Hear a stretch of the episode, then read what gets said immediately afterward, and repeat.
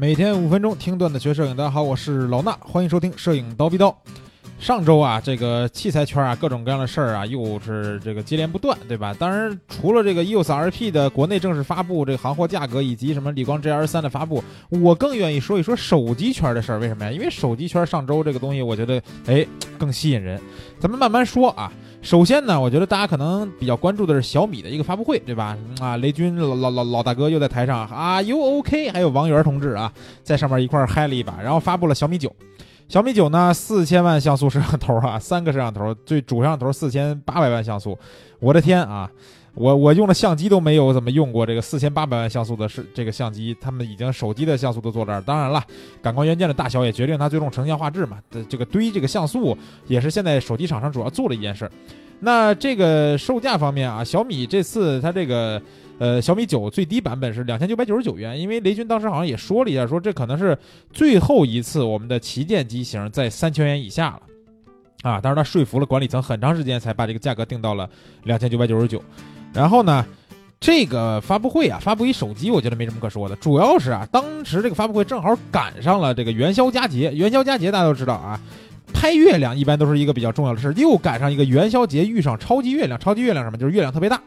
那这回遇上超级月亮以后呢，他的这个雷军在发布会上面呢就调侃了一下这个，呃，微博上一个热点事件啊。当时呢也是因为元宵节嘛拍月亮，然后这个华为荣耀业务的这个老板啊赵明，他就在微博上发了一张照片，发了一张这个月亮的照片，啊，相对比较清晰啊，感觉跟相机拍的没什么差别。但是呢，问题是很多人在吐槽说，老板啊，你这个是照片是不是又作假了？是吧？华为不是经常有这个样片作假的这个事情吗？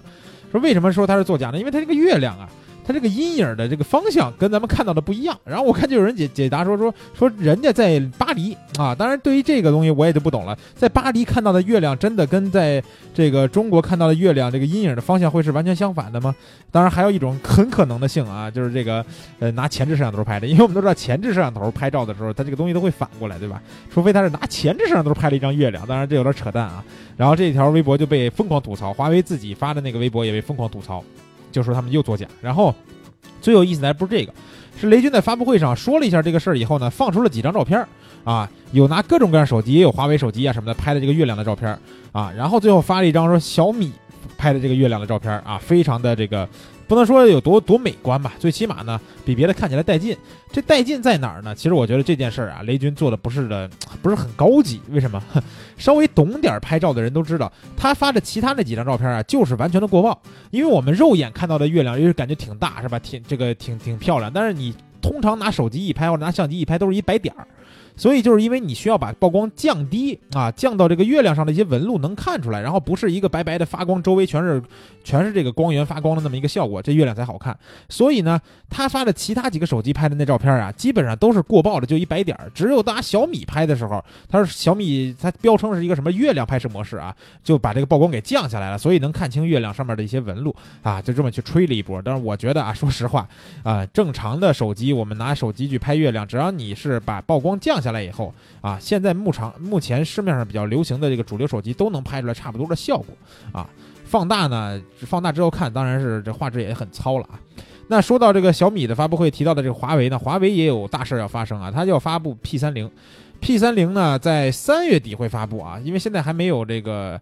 准确的消息说，这部像这个手机到底具体的这个规格什么样的？不过据说也是堆像素啊，各方面都会有吧。但是呢，这次它是在巴黎做一个全球首发，哎，这我觉得挺有意思的，到时候拭目以待吧。当然了，前面说的都是铺垫啊，真正的硬货在哪儿呢？在同一天，三星在美国召开了发布会，发了新手机。我觉得这个发布会才是让我惊叹的发布会。为什么呢？咱们先说啊，首先它推出了三款这个盖世啊 Galaxy S 十的手机。然后呢，不同的配置就跟那个苹果的 x R、x R Max 似的差不多。这三款手机呢，都相对来说比较传统啊，也就是说这个硬件啊，各种速度方面的升级。那它发布了一个让我觉得我去的东西什么呢？就是折叠屏啊。前几天我刚看网上说说，苹果应该是也是做了一个自己的那么一个专利吧，是折叠屏。当时我还说，我说我去，这东西看着挺高级啊，是一个就是感觉像是概念产品。没想到啊，三星人家就发出来了。啊，而且发的不是说什么概念的这个产品的一个思路，而是你就能买这个折叠屏啊。大家理解为什么意思？你现在手机你拿着对吧？它呢相当于两块手机然后叠在一块儿，然后。你这个手机呀，咱们都都想想啊，原来用过那种翻盖手机，对吧？翻盖手机是从从下打开以后往上翻，这个手机呢也是类似于翻盖，它是左右翻，就好像是咱们看一本书啊，书皮儿呢可以打开，对吧？咱就当这书只有一页，它就可以打开。然后呢，在书皮儿上面，也就是我们现在正常用的单个手机上面呢，不翻盖的时候，手机就是一块正常的屏幕。然后当你翻开以后，里边就变成了一块大屏幕，相当于手机左右打开之后，它可以。变成一个完全没有缝隙的一个大的 iPad 式的那么一个 Pad 的东西，这个屏幕呢应该是七点多寸，相当的大啊，但是也没有 iPad 那么大。不过日常的很多这种东西啊，包括看这种视频啊什么的，玩一些游戏也是非常的爽了。当时啊，我觉得我去这个东西，我看到以后，看到视频以后，我真的是惊叹了。我觉得。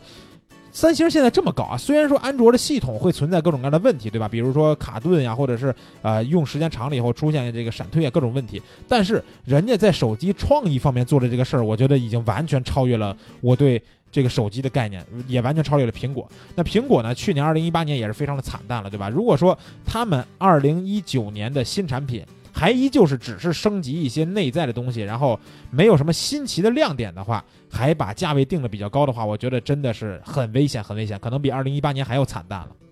那这个刚才我说了，三星的折叠屏啊，发布了一个美元价格是一千九百八十美元起，也就是说最低配的可能是一千九百八十美元，在四月二十六号就可以买到了，然后。折算人民币大概多少？大概一万三左右。其实这个价格听起来买一手机觉得挺贵，但是你想想，去年 iPhone 发的那手机也是一万多呢，对不对？